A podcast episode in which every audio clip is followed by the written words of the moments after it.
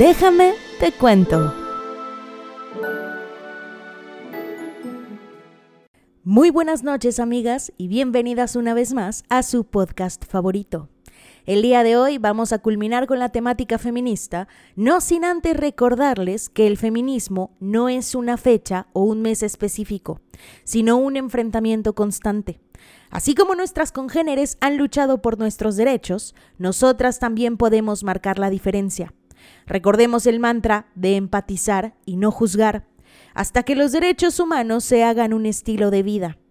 El día de hoy nos vamos a enfocar en México, desde antiguas representantes del feminismo, así como también aquellas que luchan en la actualidad por marcar la diferencia. Así que déjame te cuento del detrás de los derechos de las mujeres. Voy a hacer también una aclaración rápida. Este no solamente va a ser el último capítulo de este mes, también va a ser el último capítulo hasta probablemente dentro de dos semanas, porque la próxima semana tengo parciales y pues obviamente necesito estudiar y además de eso, pues de ahí se viene, ¿verdad? Semana Santa y pues Giseli también necesita descansar tantito, ¿no? O sea, aguanten vara. Entonces, sí, no se me vayan a poner exigentes, o sea, voy a regresar con Tokio, pero ahorita andamos de que no se puede con esta vida, ¿ok? ¿Les ha pasado que se refieren a ustedes como señorita? Esto es bastante común. Tal pareciera que en México no existen las profesionistas, sino las señoritas.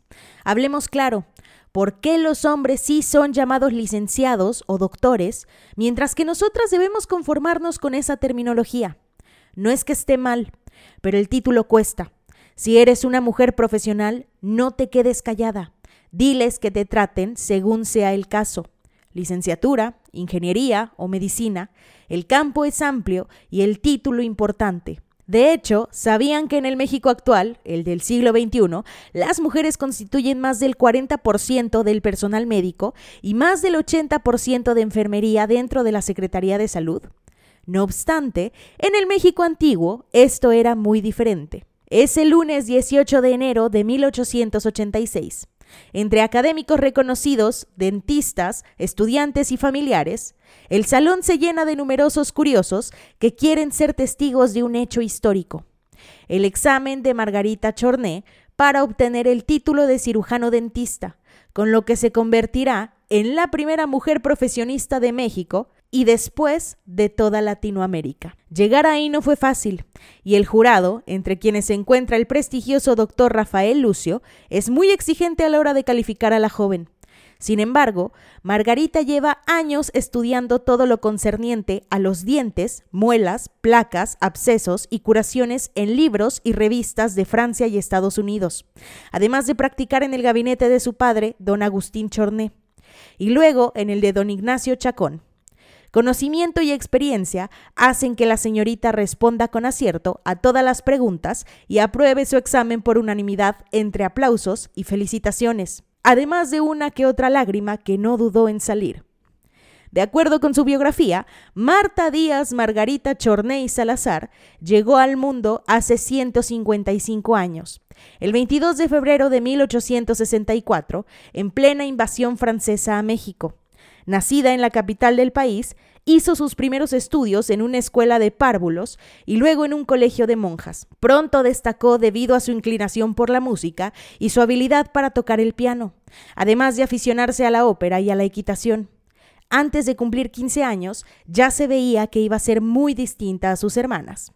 Margarita prefería la biblioteca de su padre y montar a caballo que la cocina u otras labores domésticas. Seguramente por ello quiso continuar sus estudios en el Colegio Laico de las Vizcaínas, en donde aprendió sobre historia natural, física, química y matemáticas, entre otras disciplinas. Aparte, después de clases acudía al gabinete dental de don Agustín y su hermano Rafael, el mayor de la familia, y también dentista. Ahí recibía a los pacientes, limpiaba los materiales y procuraba mantener todo en orden. Su afición por esta profesión la llevó a consultar libros y revistas en francés e inglés sobre la disciplina, además de inmiscuirse cada vez más en las labores del gabinete de su padre, como en la fabricación de dentaduras, placas y otras piezas. Sin embargo, no podía atender a los pacientes. Para superar ese obstáculo, un día finalmente tomó la decisión. Quería dedicarse a esa profesión toda su vida pero para ello necesitaba contar con el título de cirujano dentista. La noticia cayó como bomba en la familia. ¿Cómo era posible que su hija quisiera ocuparse de una labor solo de hombres, en lugar de atender las tareas domésticas, casarse, formar un hogar y ser madre? ¿Qué iba a pensar la sociedad de la Ciudad de México sobre los Chorné? Al final, pese a las reticencias, don Agustín respaldó el deseo de la joven, por lo que más tarde Margarita acudió al gabinete del doctor Ignacio Chacón, hijo del primer dentista mexicano.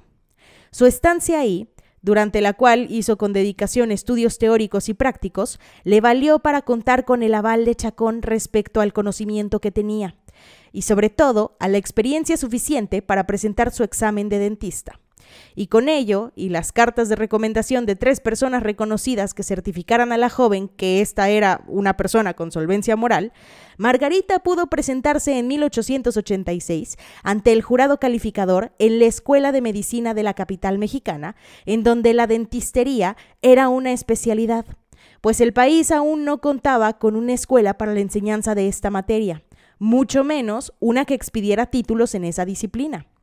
La noticia de la mujer profesionista de México también atrajo el interés de la prensa a la patria, que expresó y cito, el examen brillante de la señorita Chorné abre un amplio campo a importantes reflexiones de que los adelantos se pueden obtener por algunas jóvenes que se dediquen a un ramo tan notable como la cirugía. Hoy tendrá además el atractivo de que las señoras podrán ponerse en manos de una joven diestra e inteligente aunque también hubo quienes la criticaron, porque dijeron que si muchas mujeres seguían los pasos de la nueva dentista, se provocaría la destrucción del hogar.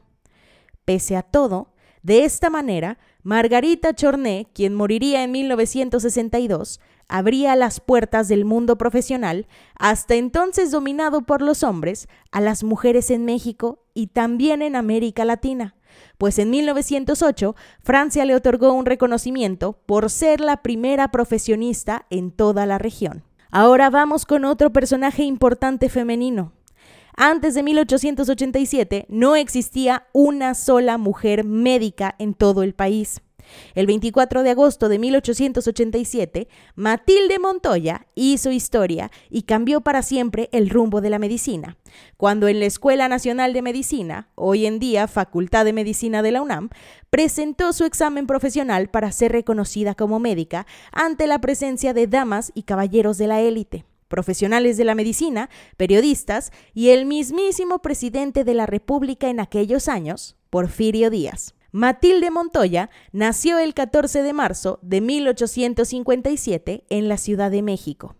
Montoya terminó su educación escolar a los 12 años, pero era demasiado joven para entrar a la educación superior y fue incitada por su familia, principalmente por su madre, a estudiar ginecología y obstetricia. Tras la muerte de su padre, Matilde se inscribió en la carrera de obstetricia y partera, que dependía de la Escuela Nacional de Medicina y Homeopatía, y realizó sus prácticas en el Hospital de San Andrés. Posteriormente se vio obligada a abandonar esa carrera debido a las carencias económicas por las cuales atravesaba su familia, y optó por inscribirse en la Escuela de Parteras y Obstetras de la Casa Maternidad. A la edad de 16 años, Montoya recibió el título de partera. Ejerció gran parte de esta profesión en Puebla hacia la edad de 18 años. Trabajó en sus comienzos como auxiliar de cirugía bajo la tutela de los doctores Luis Muñoz y Manuel Soriano. Los primeros años ejerce la obstetricia en Morelos y en la Ciudad de México con mucho éxito. En 1875 decide inscribirse en la Escuela de Medicina de Puebla. Aprobando el examen de admisión y cumpliendo con todos los requisitos, comenzó sus estudios en esta institución. En Puebla desarrolló el estudio y la práctica de la medicina con gran pasión y compromiso. Sin embargo, fue acusada por algunos doctores de ser masona y protestante. Esto avivó los rumores que llegaron hasta el periódico religioso El Amigo de la Verdad. Como resultado, Matilde perdió a sus pacientes y decidió irse a Veracruz. En poco tiempo reconocieron el error que desprestigió a Matilde, por lo que le pidieron que regresara, y ella aceptó. Volvió a Puebla en 1880. La necesidad de hacer un segundo intento la hace regresar a la Ciudad de México y solicitar su inscripción en la Escuela Nacional de Medicina. Fue aceptada en 1882 a los 24 años de edad. Las críticas no se hicieron esperar, pues Matilde era la única mujer en la escuela. Sus opositores solicitaron la revisión del expediente académico y alegaron la supuesta invalidez de algunas materias. La baja escolar fue comunicada. Sin embargo, Matilde no se detuvo y pidió a distintas estancias la revalidación de las materias. En ese entonces, el presidente de la República, Porfirio Díaz, le otorgó el derecho de presentar examen del primer año de medicina. El 11 de enero de 1883, Matilde queda oficialmente inscrita en la Escuela Nacional de Medicina. En esta institución, la participación de la mujer no se aprobaba y se les excluía de algunas asignaturas. A Montoya le pretendían negar el permiso particularmente en las disecciones por los prejuicios y la visión conservadora que se tenía sobre el papel de las mujeres en la época, y se le calificaba de no tener pudor porque como una mujer iba a hacer disecciones en un cadáver desnudo junto a profesores y compañeros. De hecho, en esa época se consideraba inadmisible que las mujeres cursaran alguna carrera liberal como derecho o medicina. La Ley de Instrucción Pública de 1867 o la Constitución no lo prohibían, pero se pensaba que la mujer solamente debía dedicarse al cuidado del hogar y la familia. Sin duda, Matilde Montoya luchó fervientemente contra esas tradiciones y prejuicios imperantes. Cinco años después, Matilde Montoya se convirtió en la primera mujer médica de México, causando obviamente reacciones encontradas entre la sociedad de la época, desde quienes reconocían y aplaudían su trabajo y veían en ella un inicio del cambio en el lugar de la mujer de la sociedad, hasta aquellos que cuestionaban la validez de su esfuerzo, argumentando que no era natural que una mujer se inclinara por una profesión que no estaba de acuerdo con las inclinaciones de su sexo. El 24 de agosto de 1887, Matilde presentó su examen profesional. En él estuvo presente el presidente Porfirio Díaz, quien siempre apoyó a la joven Matilde en sus estudios. Se trataba de un momento trascendente porque por primera vez se le otorgaba a una mujer en México el título de médico. Para Matilde, la medicina no era un mero objeto de lucro, por ello tenía dos consultorios a su cargo, uno de paga y otro gratuito. Matilde siempre declaró, hombres y mujeres deben tener los mismos derechos intelectuales y civiles. Su actividad intelectual no estuvo reservada solamente a la medicina, pues participó en diversos grupos feministas.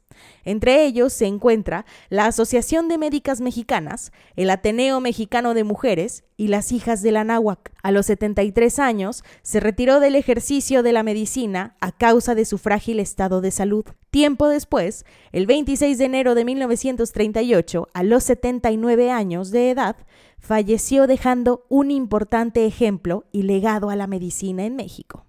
También tenemos a Elia Bravo Ollis. Ella nació el 30 de septiembre de 1901 y fue una científica y botánica mexicana distinguida con los títulos de investigadora emérita y doctora honoris causa de la UNAM. Casi toda su carrera científica la desarrolló en el Instituto de Biología de la Universidad Nacional Autónoma de México. Realizó su aprendizaje básico en la Villa Mixcoac de Ciudad de México. El despertar de su vocación por los seres vivos fueron los recorridos dominicales con sus padres. Gracias a su promedio durante la primaria, recibió un reconocimiento firmado por el presidente Porfirio Díaz y por el ese entonces secretario de Justicia e Instrucción Pública y Bellas Artes, Justo Sierra. Terminado su bachillerato exitosamente, estudió medicina, pues no existía la carrera de biología en la Universidad Nacional y tenía presión familiar por esa profesión. Por suerte, se abre biología un año después en la Escuela de Altos Estudios y pide el cambio. Luego, en 1931, se gradúa de maestra en ciencias biológicas de la Facultad de Filosofía y Letras de la UNAM, con tesis Contribución al conocimiento de las cactáceas de Tehuacán. También formó parte del cuerpo docente de la Escuela Nacional Preparatoria, como ayudante y después como profesora. Es invitada a colaborar en la Dirección de Estudios Biológicos de la Universidad Nacional, que en el proceso de autonomía universitaria de 1929 es el Instituto de Biología de la UNAM. En 1930 la nombraron responsable del Herbario Nacional e incursionó en la botánica con las florísticas regionales y las taxonomías en cactáceas. Publicó la primera edición de las cactáceas en México en 1937. En 1951 fue cofundadora de la Sociedad Mexicana de Cactología y el Jardín del Desierto, dentro del Jardín Botánico de la UNAM, lleva su nombre. Ahora hablemos de Concepción Mendizábal. Concepción Mendizábal Mendoza, nacida en Ciudad de México el 4 de marzo de 1893, fue la primera ingeniera civil mexicana. En el Palacio de Minería tuvo sede la Escuela Nacional de Ingenieros, creada en 1782 como Real Seminario de Minería, cuna de ingenieros de la Nueva España y primer centro de enseñanza científica del continente americano en 148 años solo tuvo alumnos varones y todavía hacia los 1900 había 250 estudiantes de ingeniería en el país, pero ninguna mujer entre ellos. El hecho de que una mujer cursara una carrera de hombres era motivo de escándalo social, pues significaba desafiar las buenas costumbres. De 1913 a 1917, Concepción cursó la educación básica e ingresó en la normal para maestras de la capital, inscribiéndose posteriormente a cursos de matemáticas superiores impartidos en la Escuela de Altos Estudios.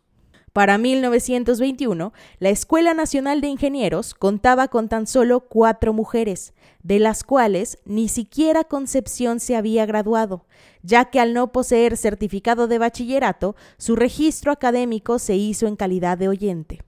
No fue sino hasta 1926 cuando consiguió regularizar su situación académica, obteniendo el pase definitivo e inscribiéndose a los cursos de ingeniería civil suceso que se vio eclipsado con la muerte de su padre ese mismo año. A pesar de ello, dicha vicisitud no fue un obstáculo para Concepción, pues terminó la carrera en 1927. Así, en enero de 1930 solicitó fecha para su examen profesional, el cual fue programado para el 11 de febrero del mismo año en el Salón de Solemnidades de la Facultad de Ingeniería, obteniendo el título de ingeniera civil al sustentar el examen con su tesis. La revista de Ingeniería publicó sobre este examen lo siguiente. Bien sabido es que en nuestro medio la intervención de la mujer en aquellos campos profesionales que parecen ser exclusivamente del dominio del hombre es una labor ardua y desesperada para ella. Sin embargo, en nuestras facultades se han graduado algunas mujeres, y no es novedad el saber que existen doctores o abogados mujeres. Mas la carrera de ingeniero había quedado fuera de las aspiraciones de los anhelos femeniles lo rígido de las materias que constituyen su enseñanza, lo inapropiado para una mujer de abordar en muchos de los trabajos que constituyen la actividad del ingeniero, sin duda hacen, en gran parte inaccesible para la mujer, esta difícil y noble profesión. Por eso resalta la actitud, constancia y decidida voluntad de la señorita Mendizábal en iniciar, continuar y lograr con éxito su carrera la primera ingeniera civil, que además fue admirada por su inteligencia por parte de sus maestros, es en un inicio, desde otra perspectiva, pese a los ojos de la sociedad clavados en su decisión, la claridad ha sido el utensilio más poderoso para hacerse camino. Vamos rápidamente a una época más actual. Hablemos ahora de Olimpia Coral Melo. Olimpia Coral, nacida en Huauchinango, Puebla, en 1990, es una activista mexicana reconocida como una de las 100 personas más influyentes del mundo en 2021 por la revista Time, que impulsó la creación de la ley contra el acoso digital en México que lleva su nombre, la Ley Olimpia después de sufrir pornovenganza por parte de una expareja que divulgó un video sexual de ella sin su consentimiento, inició la lucha de siete años para crear y promover una ley que penalizara estas prácticas. Esta es su historia. Todos en su pequeña ciudad, Huauchinango en Puebla, en el centro de México, hablaban del video en el que ella salía desnuda. La conocían como la gordibuena de Huauchinango. Una forma despectiva de definir al cuerpo de una mujer con curvas. Su novio, con quien llevaba seis años y con quien había hecho el video, pero que no se identificaba en él mismo, negó que fuera él. Olimpia se encerró en su casa por ocho meses e intentó suicidarse en tres ocasiones. Y cito, cuando tenía 18 años, grabé un video sexual con un novio con el que llevaba seis años. No sé cómo, ese video en el que se veía mi cuerpo desnudo, pero no se identificaba a mi novio, empezó a pasarse por WhatsApp. La gente hablaba de mí y mi novio me dejó sola. Negó que era él porque le daba vergüenza. Así la gente empezó a especular de con quién me acostaba. Un periódico local se vendió como pan caliente con una portada en la que decían que yo, una chica que tenía futuro, estaba quemada en las redes sociales. Lucraron con mi cuerpo. Cada día me llegaban a mis redes sociales solicitudes de hombres que me pedían sexo. Me empezaron a llamar la gordibuena de Huauchinango y después, cuando el escándalo se hizo más grande, la gordibuena de Puebla. Sentí que mi vida había terminado. Me encerré en mi casa durante ocho meses y no me atrevía a salir. Era muy joven y no sabía a quién acudir ni cómo denunciar. Y para colmo, todo había pasado en el ámbito digital, así que parecía que nada había pasado. ¿Cómo me iba a defender si yo misma había grabado el video? Quise suicidarme en tres ocasiones. En una de ellas estuve a punto de tirarme de un puente cuando, por suerte, pasó un amigo y se bajó del coche en el que iba para preguntarme cómo estaba. No sé si él se dio cuenta, pero me salvó la vida. Mi madre, que no usaba el Internet, no sabía del video, y yo pensé que iba a tardar en descubrirlo. Le dije que existía un rumor sobre un video, pero que no era yo. En un domingo, en el que estaba reunida toda mi familia en la casa, mi hermano de 14 años llegó de la calle y aventó su teléfono en medio de todos. Ese video de mi hermana sí existe y sí es Olimpia, dijo. Mi mamá se puso a llorar.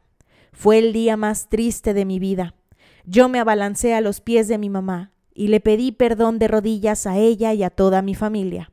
Me sentía culpable. Le dije que quería morirme y que me ayudaran a morirme. Pero mi mamá, una mujer de una comunidad indígena que no había terminado ni la educación secundaria, que no sabe ni escribir, me sorprendió. Me levantó la cabeza y me dijo viéndome a los ojos, Todas cogemos. Tu prima coge, tu hermana coge, y yo también. La diferencia es que a ti te ven coger. Eso no te hace una mala persona o una delincuente. Yo quedé en shock. Mi mamá continuó. Tú solo disfrutaste tu vida sexual como lo hace cualquier persona, y hay una prueba de eso.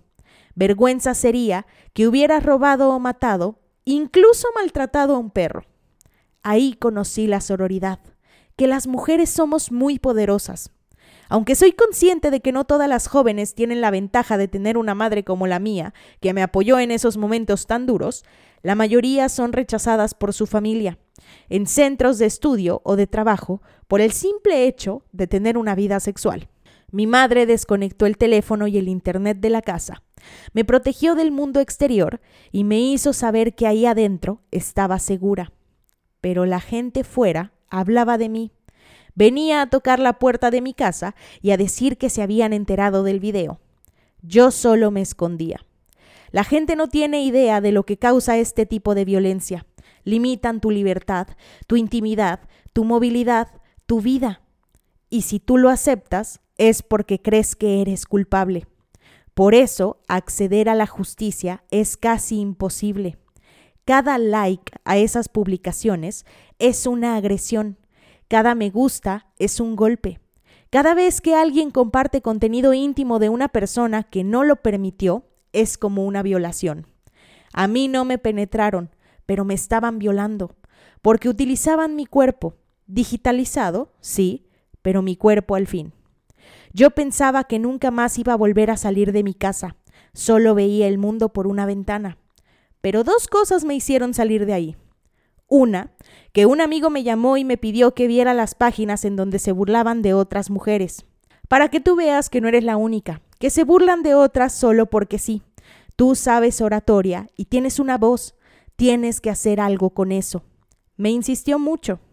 En esas páginas me di cuenta que se burlaban de mujeres por tener cejas grandes, por ser rubias, por ser flacas, por todo. Pero lo que más me indignó fue que había una fotografía de una chica con síndrome de Down. Alguien comentó en esa foto que no importaba su cara porque podía ser utilizada sexualmente. Ahí fue cuando dije, no puede ser. El otro evento que me hizo cambiar fue que en el mismo periódico que se habían burlado de mí, publicaron el caso de una mujer que se había robado 40 pares de zapatos. Y cuando estaba asomada a la ventana, vi a esa mujer pasar. Iba con un vestido amarillo despampanante que brillaba bajo el sol radiante. Todo el mundo la criticaba. La mujer de la florería guardó sus flores como si se le fueran a marchitar. Primero pensé que no iba a salir para que no me hicieran lo mismo a mí. Pero luego me pregunté, si ella que robó sale a la calle, ¿por qué yo no? Lo que hice fue contra mí misma, no dañé a nadie más.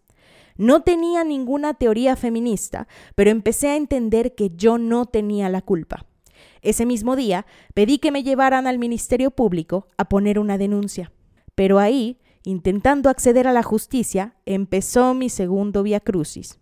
El oficial encargado de atenderme me pidió ver el video y empezó a reírse. Por primera vez lo veía alguien en mi cara y yo veía cómo me sabroseaba. No estabas ni borracha, ni drogada, ni te violaron. De acuerdo al Código Penal, no hay delito, me dijo. Salí muy enojada de ahí. Me dormí pensando y me desperté pensando. ¿Cómo que no hay delito? Empecé a contactar a otras chicas que habían sido exhibidas en Internet. Les expliqué que no tenía ni idea de cómo se llamaba ese delito, que no tenía ni idea de lo que íbamos a hacer, pero que teníamos que hacer algo. Poco a poco fuimos poniendo las cosas en claro. Hicimos un proyecto de reforma para Puebla. Muchos me aconsejaban que mejor no lo hiciera, que significaba que tendría que aceptar mi video, pero ya todos me conocían y conocían mi cuerpo desnudo. Yo sabía que para mí eso no iba a traer justicia, porque la justicia no es retroactiva. Pero pensé en todas las chicas a las que les estaba pasando eso, en todas las que, como yo, estarían pensando suicidarse. El primer nombre que le pusimos fue la reforma para reconocer la violencia sexual cibernética y lo presentamos en un foro de propuesta ciudadana. Cuando entré al Palacio Municipal, todo el mundo comenzó a cuchichear. Era marzo del 2014. Yo apenas tenía 19 años. Les dije que yo era Olimpia, la gordibuena de Huauchinango, que era mi video sexual y que había más víctimas de este tipo de violencia. Demostré con capturas de pantalla que algunos estaban ahí y habían compartido y dado like a mi video en redes sociales. Ustedes son los delincuentes, no yo, les dije. A mí ya no me da vergüenza tener dos senos. A mí ya no me avergüenza vivir mi sexualidad. Ese momento me empoderó mucho. La página de Facebook que había compartido mi video cerró por culpa de una loca. Pero el camino era todavía largo. Un diputado dijo que no podía apoyar mi ley porque sería avalar la putería. Fue hasta 2018 que se aprobó la reforma de delitos contra la intimidad sexual en el Código Penal. La ley integral son tres reformas. Implica que se reconozcan los delitos contra la intimidad, o sea, la difusión de contenido íntimo sin consentimiento, el ciberacoso, que es violencia sexual en Internet, y por último, la ley de acceso. Esta última es para que las instituciones se concienticen sobre cuáles son los derechos sexuales y qué es violencia, y que se lo hagan saber a los ciudadanos. Por ejemplo, muchos creen que el sexting es violencia, pero están equivocados. El sexting es un derecho sexual. El delito es compartirlo sin consentimiento. Independientemente que lo acepten moralmente o no, las instituciones deben decirle a los jóvenes cómo tener una vida online sexual segura.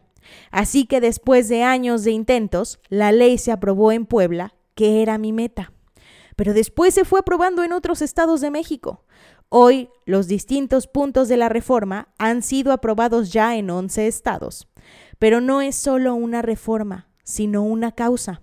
Queremos que se sensibilice, se prevenga y se erradique esta violencia. Queremos estar seguras en Internet, que quede claro que lo virtual es real.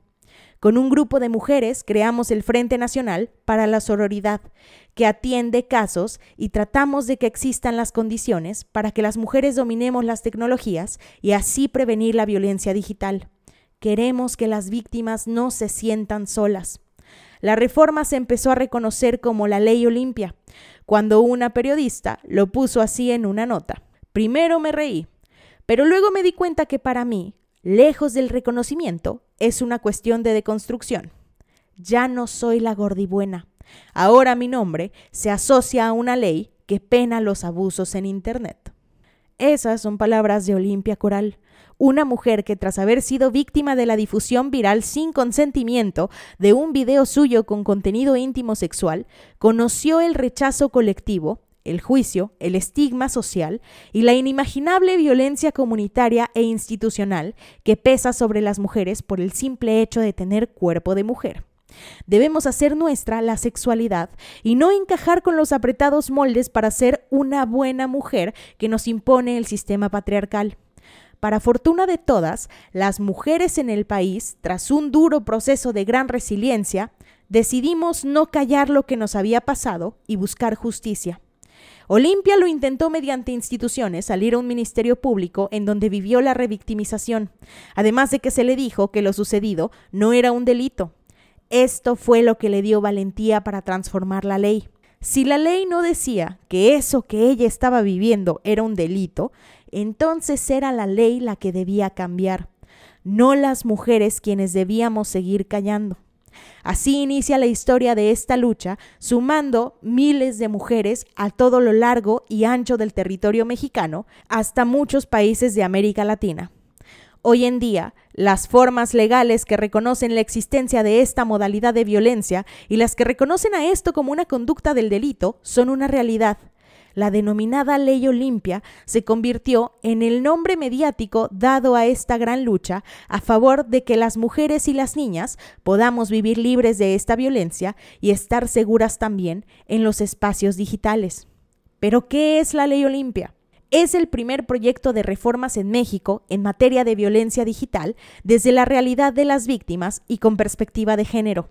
Son dos cambios legislativos. El reconocimiento de esta modalidad de violencia y la tipificación del delito contra la intimidad sexual en los códigos penales para castigar la difusión y producción de contenidos íntimos sexuales sin el consentimiento o autorización, así como las amenazas y extorsión. Esto ha logrado colocar un tema antes invisible en la agenda pública y lo ha llevado a las agendas del gobierno. Contribuye a cambiar el discurso colectivo sobre la violencia sexual contra las mujeres y desestigmatiza un tema que antes era tabú.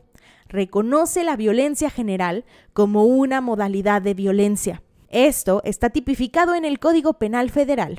Artículo 199 octies. Comete el delito de violación a la intimidad sexual aquella persona que divulgue, comparta, distribuya o publique imágenes, videos o audios de contenido íntimo sexual de una persona que tenga la mayoría de edad sin su consentimiento, su aprobación o su autorización así como quien videograve, audiograve, fotografíe, imprima o elabore imágenes o audios o videos con contenido sexual de una persona sin su consentimiento, sin su aprobación o sin su autorización. Artículo 199 nonies. Se impondrán las mismas sanciones previstas en el artículo anterior cuando las imágenes, videos o audios de contenido íntimo sexual se divulguen, compartan, distribuyan o publiquen, no correspondan con la persona que es señalada o identificada en los mismos. Artículo 199 decies. El mínimo y el máximo de la pena se aumentará hasta en una mitad 1 cuando el delito sea cometido por el cónyuge, concubinario o concubina, o por cualquier persona con la que la víctima tenga o haya tenido una relación sentimental, afectiva o de confianza. 2. Cuando el delito sea cometido por un servidor público en ejercicio de sus funciones. 3. Cuando se cometa contra una persona que no pueda comprender el significado del hecho o no tenga la capacidad para resistirlo. 4. Cuando se obtenga algún tipo de beneficio no lucrativo. 5 cuando se haga con fines lucrativos, o 6. Cuando a consecuencia de los efectos o impactos del delito, la víctima atente contra su integridad o contra su propia vida. En Veracruz también está tipificado como delito en el Código Penal para el Estado, capítulo quinto, violación de la intimidad sexual, artículos 190 quindecies, 190 sexdecies y 190 septendécim. Ahora, voy a anexar un link en la descripción por si quieren checar si su estado está tipificado. Me parece que son 29 estados los que tienen tipificados este delito dentro de su código penal. Pero bueno, ahora, la cadena de esta clase de violencia es amplia. Tenemos a quien produce el contenido, que es la primera persona agresora. Eh, acto seguido, tenemos a quien hace público este video, quien lo saca de su contexto íntimo. Y obviamente lo difunde, lo distribuye o lo muestra. También tenemos a quien lo sube a redes sociales y lo sostiene ahí. Y además también está el que lo descarga, lo solicita o lo consume. En Argentina, en 2022, se presentaron dos proyectos de ley, la ley Belén y la ley Olimpia, esta última tomando como modelo la ley mexicana y buscando incorporar la violencia digital a la ley de protección integral de las mujeres. Eso ha sido todo por el capítulo de hoy. Voy a anexar en la descripción del podcast el link del manual de contenidos del Laboratorio de Análisis Multidisciplinario sobre la ley Olimpia. Está bastante completo, es muy interesante de leer. Y recuerden, amigas, no estamos solas. Si te gustó esto, no olvides darle en seguir para que te lleguen notificaciones cada que suba un nuevo capítulo. Se abarcarán temas como asesinos seriales, hechos históricos, sucesos paranormales, personajes de la cultura pop, cold cases, desapariciones y mucho más. Mi nombre es Giseli y buenas noches.